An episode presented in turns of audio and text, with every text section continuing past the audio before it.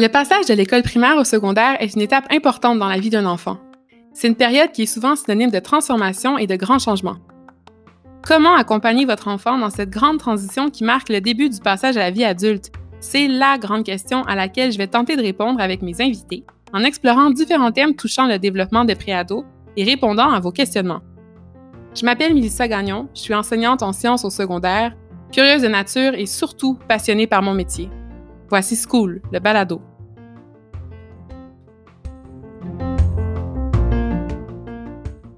Si votre enfant est stressé avant un examen ou une compétition, c'est tout à fait normal. Par contre, ça l'est moins lorsque les symptômes du stress prennent des mesures disproportionnées. C'est là qu'on parle d'anxiété de performance, un phénomène qui peut se manifester dès l'âge de 7 ou 8 ans. Cette forme d'anxiété peut venir d'une pression que les jeunes s'imposent à eux-mêmes ou elle peut s'installer sournoisement dans leurs esprits selon des standards établis par leur entourage. Quoi qu'il en soit, comment est-il possible de maîtriser cette anxiété et s'enrichir de ces expériences stressantes plutôt que de se sentir envahi, voire paralysé?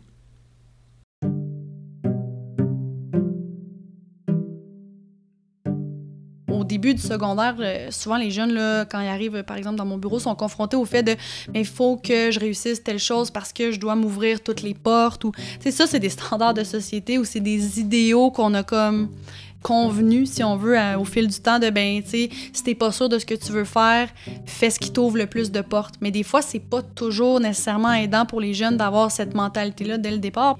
Même si je m'ouvre toutes les portes euh, possibles et imaginables, mais que je suis, euh, je fais de l'anxiété de performance euh, à un niveau super élevé, c'est pas nécessairement le, but de la chose, là. Donc, tu sais, ça, pour moi, oui, c'est des, des impacts de la société ou en tout cas du message qui est véhiculé par rapport aux standards aux attentes qu'on place sur les jeunes. Puis c'est ça qu'on veut essayer d'éviter le plus possible.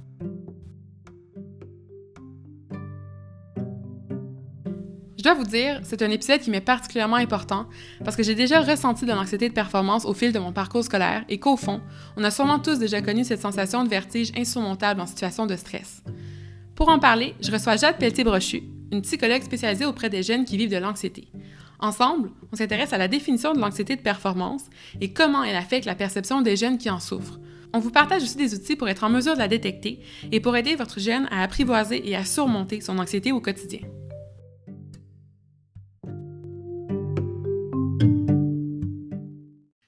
Tout d'abord, merci Jade d'être avec nous pour cet épisode sur l'anxiété de performance. Ça me fait plaisir. D'entrée de jeu, c'est quoi la différence entre un stress qui est considéré comme sain et normal, entre guillemets, et de l'anxiété? Parce que je sais que c'est un concept qu'on peut souvent interchanger, mais il y a vraiment une différence entre les deux. Ça serait quoi? D'abord, le stress, c'est principalement utilisé pour décrire une réaction du corps à un événement nouveau ou à quelque chose qui est perçu comme une menace euh, dans l'environnement. Donc, c'est quelque chose qui est comme euh, généralement observable ou qu'on peut, qu'on peut percevoir dans, le présent. Il euh, faut dire que le stress, c'est une réaction normal et souhaitable, qui, qui, qui, qui, ça, qui est tout à fait normal et utile à la limite, euh, parce que ça nous permet généralement de s'adapter à l'environnement. Donc, c'est quelque chose qui est normal, qui est, qui est voulu, qui est utile, qui fait partie de l'expérience humaine. Puis, généralement, le stress, bon, à un certain point, quand le stresseur s'en va, ben, ça diminue, puis euh, on passe à autre chose. L'anxiété, encore une fois dans quelque chose de, normal à la base, qui est une émotion euh, vécue par, euh, par tous les êtres humains à un certain moment dans, leur vie. Mais c'est en fait la tendance à créer soi-même un stress ou à anticiper des situations euh, à l'avance ou même à amplifier certaines, certaines réactions de stress. Donc, l'anxiété, dans les faits, c'est pas nécessairement quelque chose qui est par rapport à un stresseur observable ou direct. C'est plus quelque chose qui va être un peu créé dans, dans notre tête, si on veut. Par contre, euh, quand ça perdure, quand ça dure trop longtemps, quand ça en vient à affecter d'autres sphères de la vie, puis que ça cause même euh, de la détresse, c'est là qu'on parle de quelque chose qui est plus problématique ou euh, voire même d'un trouble anxieux. C'est quoi les statistiques concernant l'anxiété de performance chez les adolescents et chez les enfants? Pour ce qui est de l'anxiété de performance, on peut définir ça comme la peur intense d'échouer et ou d'être euh, jugé pour, par rapport à notre, à notre performance. Ce qui est compliqué avec les statistiques par rapport à l'anxiété de performance, c'est qu'il n'y a pas vraiment de, critères diagnostiques à proprement parler. Donc, c'est pas un trouble anxieux à proprement parler, c'est plus un type d'anxiété qui fait partie d'autres troubles, donc comme l'anxiété généralisée l'anxiété sociale.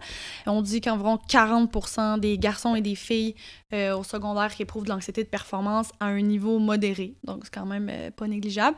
Puis, c'est une autre statistique intéressante, c'est que les filles seraient deux fois plus nombreuses que les garçons à souffrir de cette problématique-là.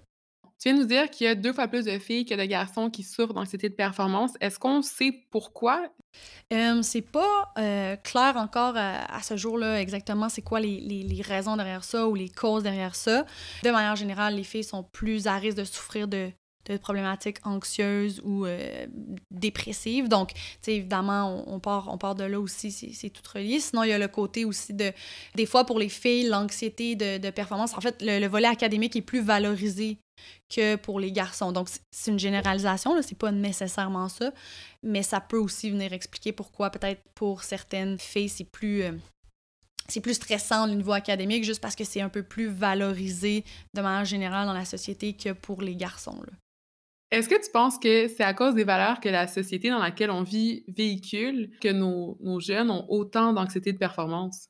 C'est certain que ça contribue à, cette anxiété-là de manière généralisée. C'est au même principe que nous, en tant qu'adultes, on peut avoir de l'anxiété de, réussir.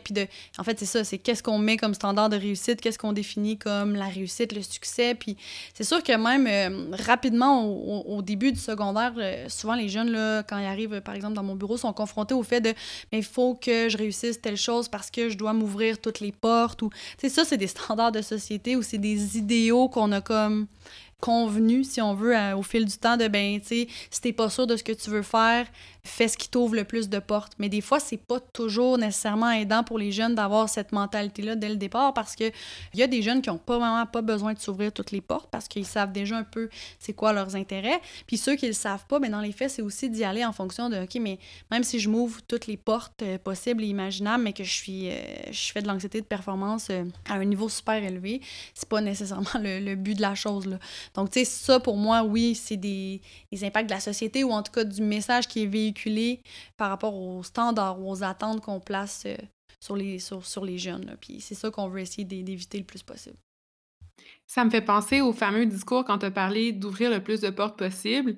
Moi, je pense automatiquement, bien, bien sûr, parce que je suis prof de sciences, fait que c'est sûr que je l'entends chaque année, mais au fameux discours de dire aux élèves en quatrième secondaire d'aller en sciences en cinq, mm-hmm. parce qu'ils vont s'ouvrir plus de portes comme ça ça met un stress aux élèves. Il y a des élèves qui ne savent même pas pourquoi ils vont en sciences. Mm-hmm. Il y a des élèves qui aiment pas les sciences. Il y a des élèves que, que ça angoisse, là, mm-hmm. vraiment, puis ils comprennent pas l'utilité. Bon, il y en a une, ça, je la défends tous les jours, mais ils comprennent pas l'utilité, ils voient pas ça. Puis ils se voient, par exemple, en, ressources humaines, ça leur servirait à rien d'aller en chimie physique en 5. Mm-hmm. Puis pourtant, il y a vraiment, comme c'est vraiment un discours qui est présent puis qu'il faut déconstruire. Sais, je me rappelle quand j'étais au secondaire, puis il y avait le fameux, comme le fameux changement donc de sciences humaines puis sciences de la nature en cinq. Tu sais, c'est horrible, mais les élèves, ils disaient que ceux qui étaient en sciences humaines allaient en sciences vacances. Mm-hmm.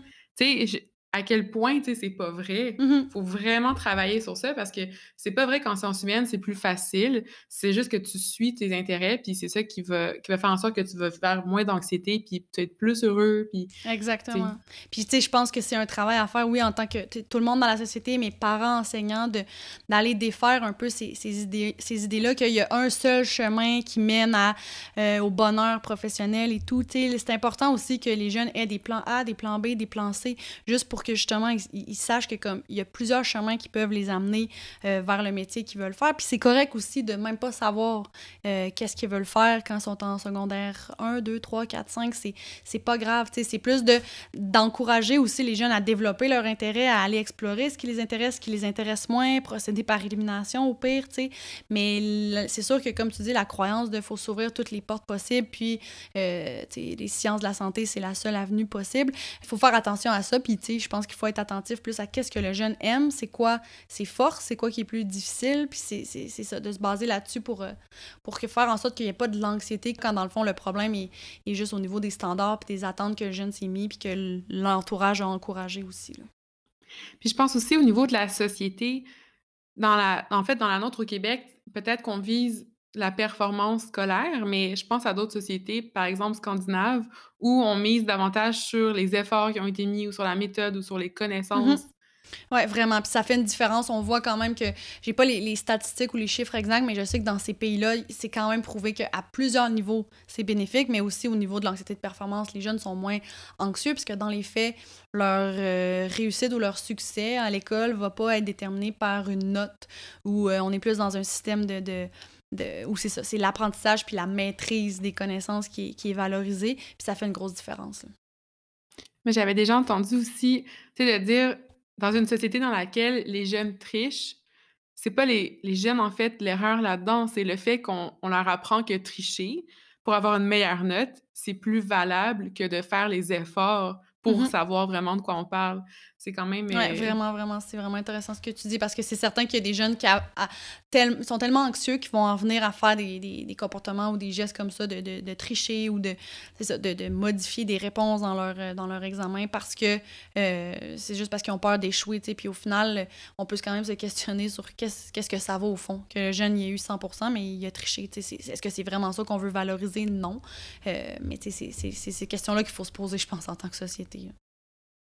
Je pense aussi à un exemple classique d'enfant qui vit de l'anxiété de performance. C'est quand tu as un grand frère ou une grande sœur qui excelle à l'école.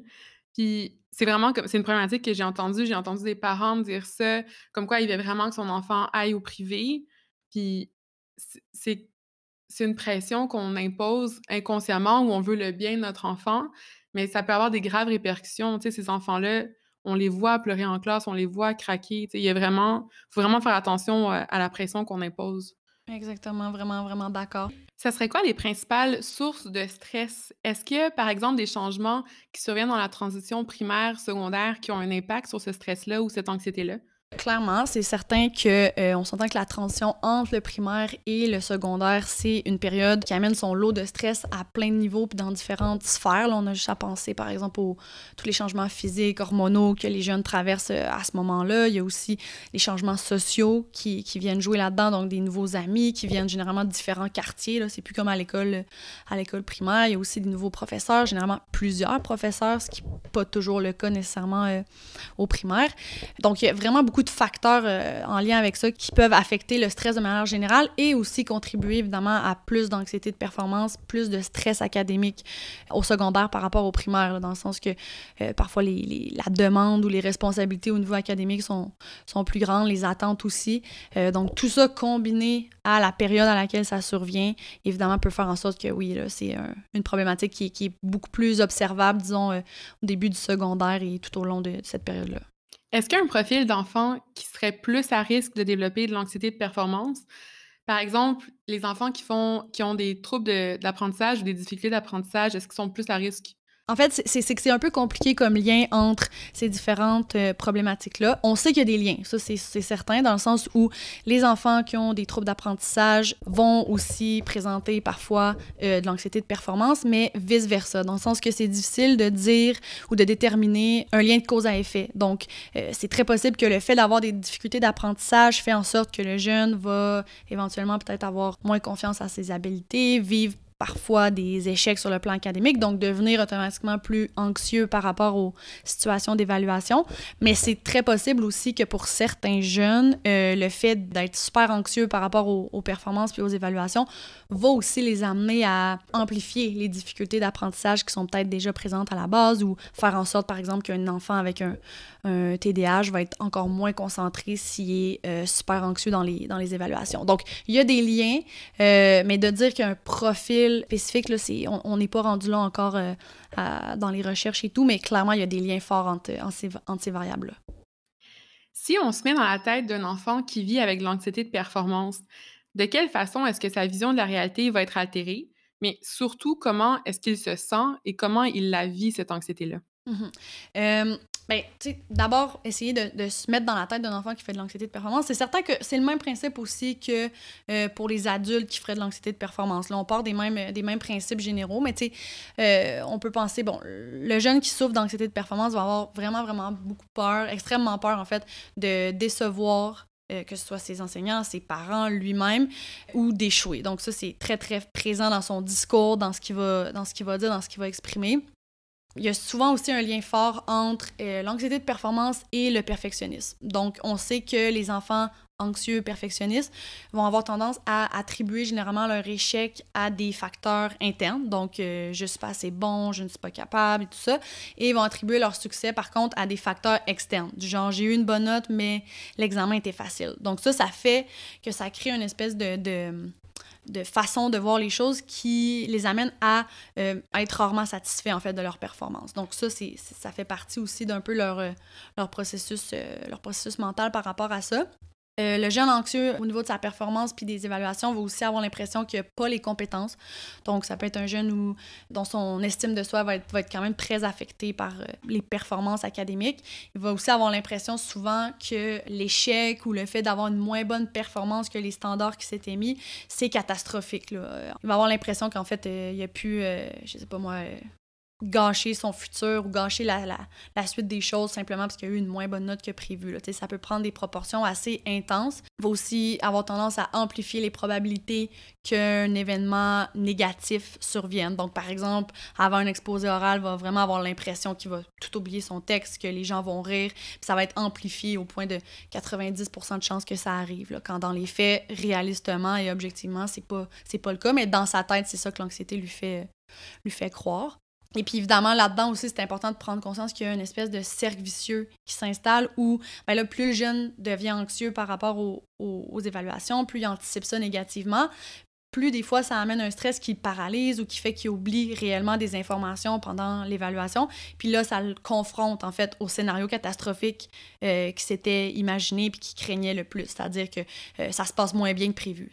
Fait que ça, c'est l'espèce de boucle aussi qu'on observe souvent de j'anticipe négativement, ça se passe pas bien parce que j'anticipais négativement et là, ça vient me confirmer dans ma perception que ben, je réussirai pas puis euh, je suis pas assez bon, etc., etc. Comme tu as souligné, l'anxiété, c'est un combat en fait qui est un peu intérieur. Ça mhm. se peut que le, que le jeune le, le verbalise pas, qu'il vit avec ça. Est-ce qu'il y a des symptômes qui seraient apparents qu'un parent pourrait voir puis détecter?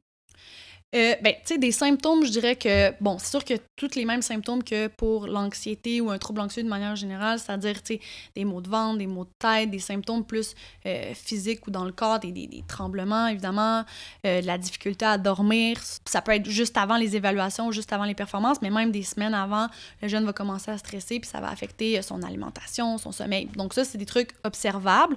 Sinon, il y a aussi plus, euh, je dirais pas des symptômes, mais plus des, trucs à observer en, tant que parent. Ça peut être bon, juste d'observer quand même le, le, le, temps ou la quantité de temps que le jeune passe à essayer de diminuer son anxiété. Donc ça, ça va nous indiquer est-ce que c'est une anxiété qui est on peut dire normale ou si ça devient problématique, dans le sens où, par exemple, un jeune qui passe 90% de son temps libre, donc hors de l'école, à étudier puis à travailler, euh, on peut penser que ça va affecter les autres sphères de sa vie. Donc, il verra plus ses amis, il n'y a pas de temps pour faire autre chose. Ça, ça devient un peu un indicateur que le temps investi pour euh, gérer l'anxiété est excessif. Et aussi, bon, tout ce qui est dans le discours du jeune, s'il il l'exprime, donc tout ce qui est inquiétude liée à la performance qui deviennent euh, excessives. Le fait que l'anxiété aussi ne, ne, diminue pas, même si le jeune performe bien ou réussit. Donc ça, ça peut être un indicateur qu'il y a quelque chose de, problématique qui est à aller aborder avec, le jeune, parce que dans les faits, c'est ça, il va obtenir une bonne note, mais ce sera jamais assez, ce sera jamais satisfaisant, ou c'est juste partie remise pour la prochaine évaluation. Euh, donc ça, c'est des signaux. Il y a aussi concrètement, on peut observer, ben, est-ce que le jeune, face à une performance, il fige, il, n'est pas capable, par exemple, dans un exposé oral, s'il est complètement paralysé ou il perd ses pensées ou s'il se retrouve face à un examen puis il a l'impression d'avoir tout oublié ce qu'il a étudié, quand on sait très bien qu'il a passé plusieurs heures à étudier puis à mémoriser la matière, c'est des indicateurs aussi qu'il euh, y a probablement de l'anxiété un peu excessive qui vient, qui vient se mettre euh, au travers de tout ça.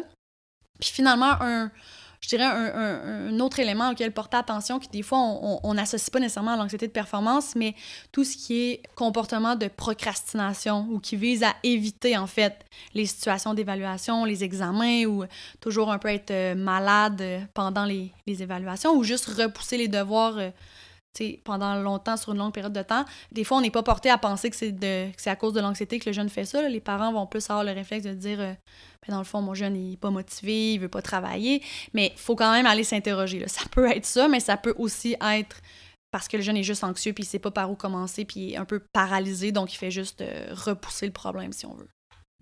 Je trouve intéressant que tu mentionnes que c'est pas seulement quand on voit un enfant étudier jusqu'à s'oublier dans sa vie sociale, mais c'est aussi quand un enfant va justement pas faire son travail. Tu j'ai des élèves que j'ai vu pas se présenter à répétition à des examens. Souvent, ils font pas le travail, mais c'est pas nécessairement parce qu'ils sont pas capables, mais c'est d'approcher ça d'un point de vue de. C'est peut-être juste parce qu'ils ont peur aussi là-dedans.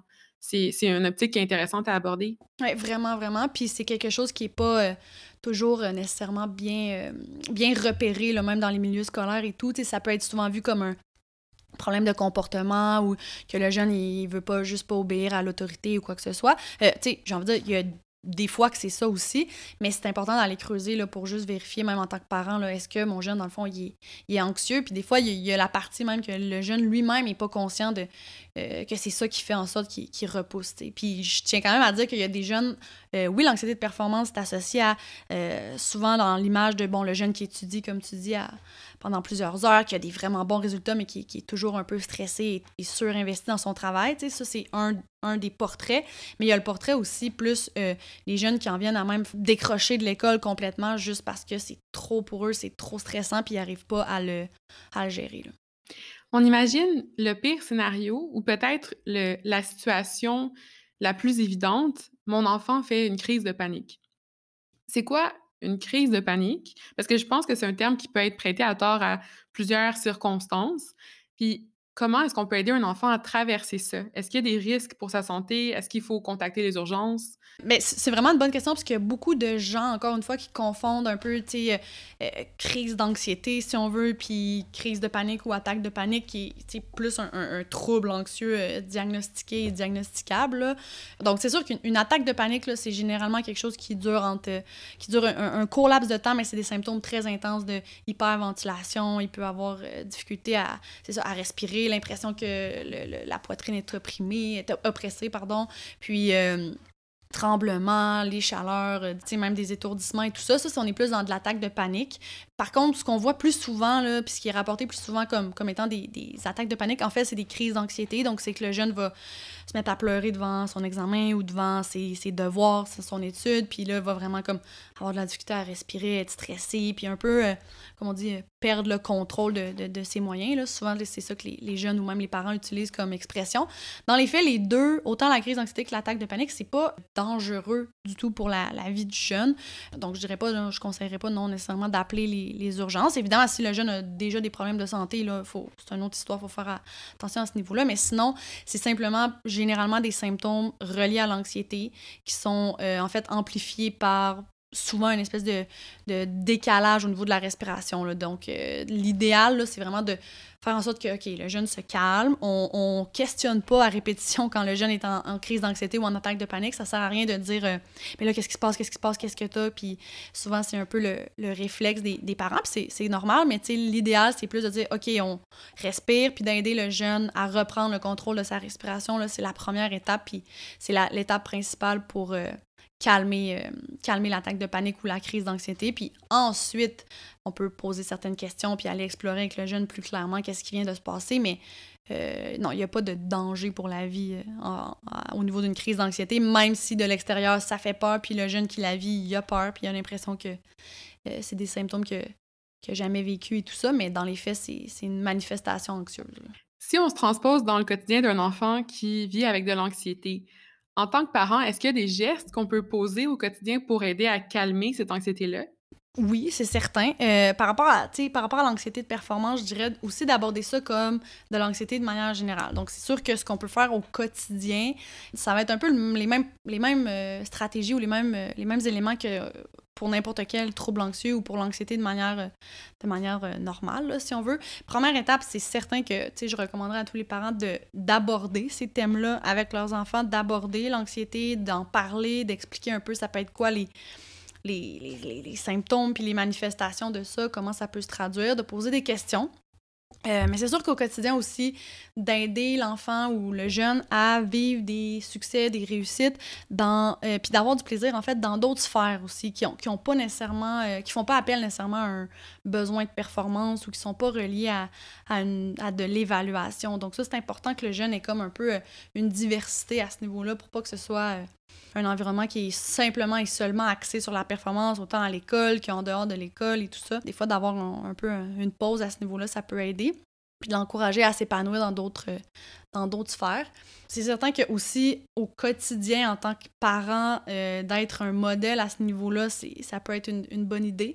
C'est-à-dire d'être nous-mêmes conscients de bon, c'est qu'est-ce comment on réagit en fait quand on a une situation d'évaluation, que ce soit au travail ou euh, dans la vie, euh, comment on réagit, mais surtout comment on exprime ça devant nos enfants, comment on gère nous-mêmes cette anxiété-là pour servir, c'est ça, en fait, de, modèle pour que les jeunes voient que, ben, dans les faits, c'est normal d'être stressé avant des évaluations, mais c'est pas non plus la fin du monde ou catastrophique euh, si ça se passe pas super bien. Donc, servir de modèle, ça peut être euh, très, très, très pertinent au, quotidien. C'est important aussi pour les parents de faire attention à euh, quelles sont leurs attentes, leurs exigences et comment c'est amené aux enfants. Donc, tu sais, c'est correct d'avoir de l'ambition pour ses enfants, c'est correct d'avoir des attentes, si on veut, par rapport au volet académique. Donc, l'idée non plus, c'est pas de d'avoir aucune attente, aucun cadre, mais c'est de faire attention adapter ce cadre-là, ces attentes-là à la réalité de notre enfant, puis euh, à ce que lui veut aussi, puis à ce que lui est en mesure de, de faire pour pas amplifier ou créer de l'anxiété inutilement, là, si on veut. Donc, euh, je dirais que c'est de faire attention aussi à comment c'est amené aux jeunes, parce qu'il y a des fois des parents qui disent, mais tu sais, euh, je l'aime peu importe, puis il, il, ou elle le sait, mais des fois, ça dépend juste de comment c'est amené, puis le jeune va l'intégrer ou interpréter ça d'une autre manière, du genre, euh, ben, tu sais, euh, mes parents, ils m'aiment, mais c'est parce qu'ils pensent que j'ai toujours des bonnes notes, sinon, je pense qu'ils seraient vraiment déçus de moi. Donc ça, c'est des thèmes à aborder, mais aussi faire attention à comment on, on amène les choses, parce que c'est pas vrai que euh, les jeunes sont toujours convaincus de ben, mes parents m'aiment euh, inconditionnellement et tout. des fois, juste de le rappeler ou de reformuler les, les attentes, ça peut être, euh, ça peut être aidant.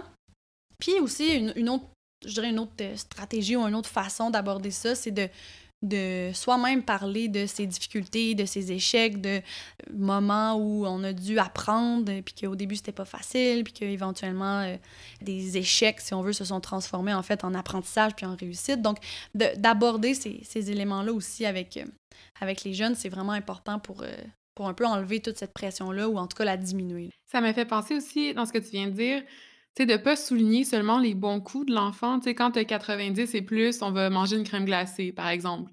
Tu sais, de aussi, quand tu as un 65, mais tu as travaillé vraiment fort, de, de, lui démontrer de la fierté aussi dans ces situations-là pour qu'il comprenne que on est fier de lui, peu importe, puis ça change en rien au fait qu'on l'aime. Exactement. De voir plus le fruit de l'effort que du résultat aussi, ça c'est super important. Oui, vraiment. Puis d'avoir, euh, c'est ça, d'avoir des, des buts qui sont peut-être un peu plus au niveau de la, de la maîtrise des matières ou de l'apprentissage plutôt que des buts qui sont très concrets et au niveau plus euh, performance, du genre euh, atteindre le meilleur cégep ou la meilleure université ou d'aller plus dans, des buts d'apprentissage dans les faits comme que, le jeune apprenne là-dedans puis s'épanouisse au-delà des buts euh, concrets et, et mesurables. Est-ce que tu as des trucs ou des techniques à donner à des enfants qui vivent avec de l'anxiété pour qu'ils gèrent eux-mêmes, comme ils savent que ça s'en vient? Il y a des situations, par exemple, il y a un examen qui s'en vient. Quel truc est-ce que tu peux leur donner?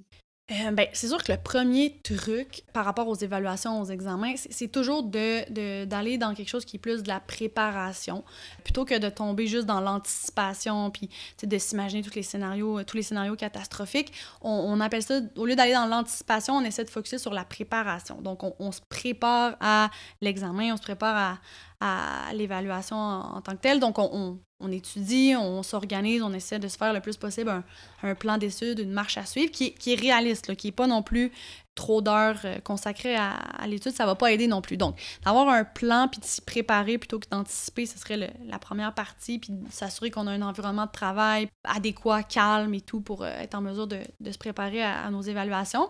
De l'autre côté, bon, si on sent que l'anxiété va, venir puis qu'avant euh, l'évaluation, inévitablement, il y a un stress. Puis comme je l'ai dit au début, c'est normal d'avoir un certain stress, un niveau d'anxiété. À la limite, ça aide la concentration tant que ça ne devient pas euh, débordant.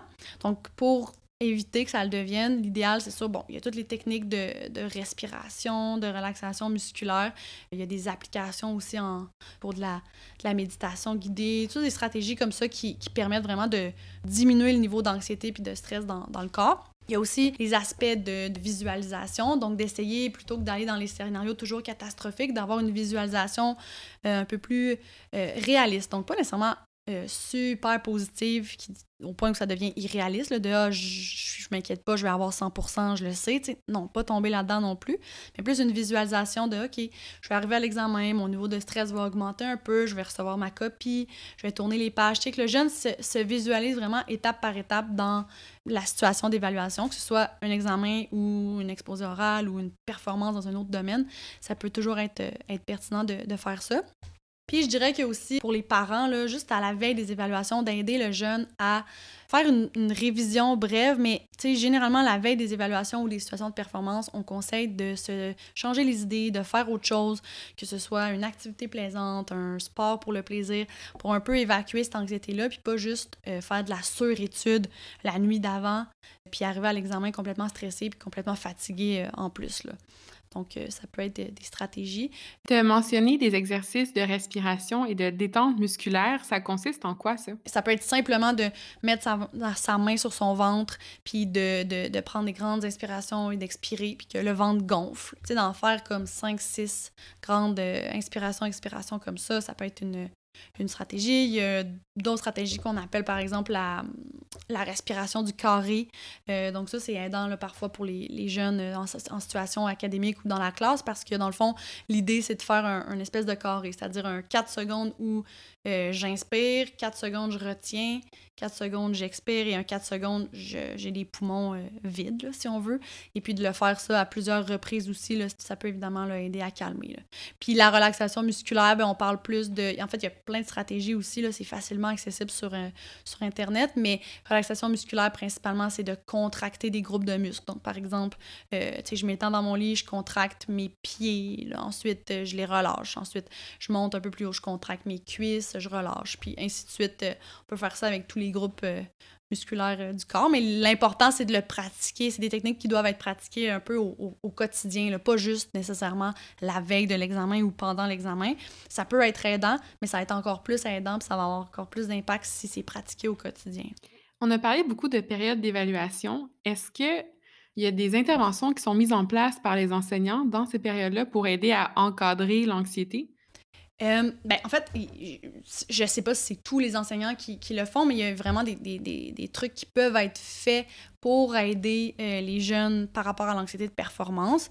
Évidemment, d'abord, avant tout, de, créer un espèce de climat de classe où c'est abordé, où c'est nommé, euh, où c'est quelque chose qui est discuté avec les jeunes de c'est quoi les symptômes d'anxiété, c'est quoi euh, l'anxiété de performance, mais pas besoin non plus d'entrer trop dans les détails, c'est pas nécessairement le rôle de l'enseignant de faire ça, mais d'encourager quand même les efforts de chacun des élèves, de, de valoriser le fait que chacun apprend son rythme, que tout le monde a ses intérêts et donc ses forces et ses difficultés, de de normaliser un peu ça ce qui est aussi qui a été démontré comme étant euh, aidant là, dans les contextes de, classe, c'est de fournir aux jeunes des occasions d'évaluation, mais pratiques. Donc, euh, des possibilités de, se pratiquer avant les évaluations euh, formelles ou qui comptent. Ça fait d'avoir des pratiques, autant ça amène, oui, les jeunes à, à devoir étudier avant, mais ça permet à ceux qui sont plus anxieux d'avoir une plus grande impression de, de, contrôler ou de connaître la matière, puis les questions, le genre de questions qui peuvent être posées aux examens ou à l'exposé oral, par exemple. Donc, ça, ça peut aider.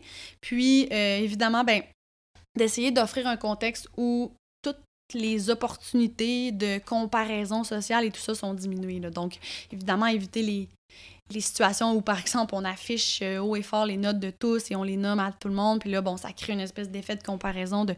Euh, puis ça met beaucoup de pression sur les jeunes, là. évidemment, c'est pas quelque chose qui est, qui est encouragé. à la limite, même, ce qui peut être aidant là, pour les enseignants, c'est d'essayer de, quand c'est possible, évidemment, c'est pas toujours possible, mais de fournir aux jeunes des occasions, des possibilités de se reprendre, en fait. Donc, de donner des évaluations, mais de donner aussi un plan B pour ceux qui réussiraient peut-être moins bien ou qui ne seraient pas satisfaits de leur performance, de dire qu'il y aura moyen de se reprendre ou d'aller rechercher d'autres points dans telle autre évaluation. Donc, c'est pas toujours possible, mais quand, quand on peut faire ça en tant qu'enseignant, c'est vraiment une bonne idée. Puis évidemment, c'est ça, comme je l'ai dit plus haut, de, de, valoriser les efforts et les progrès de, de, tout le monde, peu importe la note et le rendement comme on a dit un peu tantôt justement avec les parents, de ne pas souligner juste quand ton enfant a des bons coups, de souligner aussi tous les élèves qui ont fait des efforts, de pas juste remettre des méritas aux élèves qui ont eu les meilleures notes, mais le meilleur effort, la meilleure amélioration. Puis c'est une pratique que, que je sais qu'il existe encore de remettre les copies d'examen en ordre de résultats super anxiogène. Les élèves en parlent souvent que ça existe encore. Fait faut vraiment faire attention à ça parce que oui, on veut souligner ceux qui ont réussi, mais on faut prendre en considération l'impact que ça a sur ceux qui n'ont pas atteint ce, ce standard-là qu'on avait établi aussi au début. Mm-hmm. Puis je dirais même ce genre de méthode-là, ça nuit aussi euh, quand même en partie à ceux qui ont des bons résultats, dans le sens où si ceux qui ont les meilleurs résultats sont aussi des jeunes perfectionnistes et anxieux au niveau de leur performance, ben euh, ils vont toujours vouloir être les premiers nommés, c'est-à-dire les meilleures notes. Donc ça les met même eux aussi dans une pression de réussir parce que la prochaine fois que les copies vont être donner dans l'ordre euh, en fonction des résultats, ben eux aussi vont vouloir euh, encore à nouveau être en premier, être les meilleurs. Donc ça, ça, crée en fait euh, de l'anxiété pour tout le monde dans, dans, dans, cette approche-là, dans cette façon de faire-là. Est-ce que les jeunes qui font de l'anxiété de performance, ils devraient être suivis? Puis s'ils sont suivis, à qui est-ce qu'on s'adresse pour ça? Ça dépend encore une fois de, je dirais, de l'intensité de l'anxiété de performance, d'à quel point ça affecte ou non euh, les, la vie du jeune, les, les, différentes sphères de son, de son fonctionnement. Est-ce que ça empiète sur ses relations sociales? Est-ce que ça empiète sur ses loisirs? Est-ce que ça devient comme paralysant au point où, en fait, c'est ça, le jeune se retrouve en, en situation d'échec ou devient complètement stressé puis pas fonctionnel avec des évaluations, c'est les signes qu'il faut observer pour décider, OK, je pense que là, il est temps d'avoir un, suivi ou d'avoir de l'aide externe, là, je parle pour, pour les parents. Bien, évidemment, de toujours s'informer à l'école, qui sont les intervenants, les professionnels qui sont présents sur place puis qui peuvent, qui peuvent aborder ces questions-là avec le jeune. Donc, des fois, c'est des psychologues, mais des fois, c'est des psychoéducateurs, des euh, techniciens en éducation spécialisée, des travailleurs sociaux. Bref, il y a comme différents intervenants selon les écoles. Je dirais que la première étape, quand on, remarque que notre jeune, vraiment, ça fonctionne pas puis qu'il est paralysé par l'anxiété de, de, performance, euh, ou que le jeune exprime lui-même le besoin de, d'avoir de l'aide à ce niveau-là, bon, évidemment, à ce moment-là, ça peut être une bonne chose qu'il soit suivi. Euh, mais je pense que la première étape, c'est de regarder les services qui sont offerts dans l'école. Puis après ça, si ça convient pas ou que c'est pas suffisant ou qu'il n'y a pas de service, euh, ben là, on peut se diriger vers d'autres, d'autres endroits comme euh, le privé, par exemple, puis d'aller rencontrer des, des intervenants au privé. C'est ça, il y a des cliniques privées qui existent qui offrent des services de, de psychologues pour soutenir les élèves qui souffrent d'anxiété de performance. Oui, euh, en fait, je dirais que c'est la même approche que pour n'importe quelle difficulté ou n'importe quel trouble. Par exemple, le site de l'Ordre des psychologues, on peut aller faire des recherches en tant que parent euh, dans l'onglet de, de, recherche spécialisée, puis d'indiquer vraiment c'est c'est pour notre jeune avec telle difficulté, puis ça va nous sortir comme des psychologues au privé dans un rayon euh, autour euh, de la maison, par exemple. Il y a moyen aussi de trouver d'autres professionnels si on juge que c'est ça qui est nécessaire pour notre jeune à ce moment-là, comme en plus en psychoéducation ou quoi que ce soit. Mais oui, il y a des cliniques privées qui existent puis, tu sais, à la limite, il y a même possibilité de, d'aller consulter le médecin de famille pour avoir des références au niveau des CLSC. C'est juste que parfois, les listes d'attente sont, sont, plus élevées. Puis, ça dépend du niveau d'anxiété, mais ça ne sera pas nécessairement toujours traité euh, en priorité. Mais il n'y a, a pas de. Dans le sens que ça peut pas nuire de, de faire ces démarches-là si le jeune en a besoin. Pour conclure, est-ce que tu as des ressources à nous proposer pour nous aider à vivre avec l'anxiété de performance? Pour les jeunes, le site de, de Tel Jeune est quand même vraiment complet par rapport aux différentes problématiques qu'ils peuvent vivre, incluant l'anxiété de performance. Il y a aussi plusieurs euh, documents ou euh, informations qui sont accessibles juste via euh, Google par rapport à la respiration diaphragmatique, les techniques de relaxation musculaire, visualisation. Ça peut être quand même accessible, quelques exemples en, ligne. Pour les parents, il y a aussi la ligne parents. J'ai pas le numéro de téléphone exact, mais ça aussi, c'est quand même facilement accessible en ligne. Euh, au niveau des autres stratégies concrètes, j'ai parlé un peu plus tôt des applications qui peuvent être téléchargeables sur les cellulaires par rapport à, par exemple, à de la, de méditation guidée, relaxation, respiration. Il y, a, euh, il y en a plusieurs. Donc, j'encourage les gens à, on va dire, magasiner leur application, faire des tests, puis euh, voir ce qui, ce qui leur convient mieux. Mais comme ça, rapidement, il y en a une que j'utilise avec plusieurs, euh, plusieurs clients, puis c'est euh, Petit Bambou, que ça s'appelle. Puis c'est facilement accessible autant sur les iPhones que Android. bref, c'est à, aller explorer, mais euh, j'encourage aussi les gens à juste faire leurs recherches puis chercher à ce niveau-là qu'est-ce qui convient mieux puis qui, qui les aide dans la gestion de l'anxiété. Parfait, bien ça conclut l'entrevue. Merci beaucoup, Jade, d'avoir été avec nous et de nous avoir partagé des connaissances. C'était un plaisir. Merci à vous.